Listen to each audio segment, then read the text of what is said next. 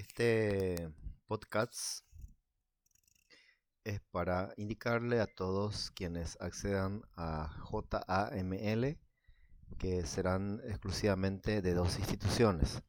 el Instituto de Formación Docente San Estanislao y la Facultad de Filosofía de la Universidad Nacional de Asunción, filial San Estanislao.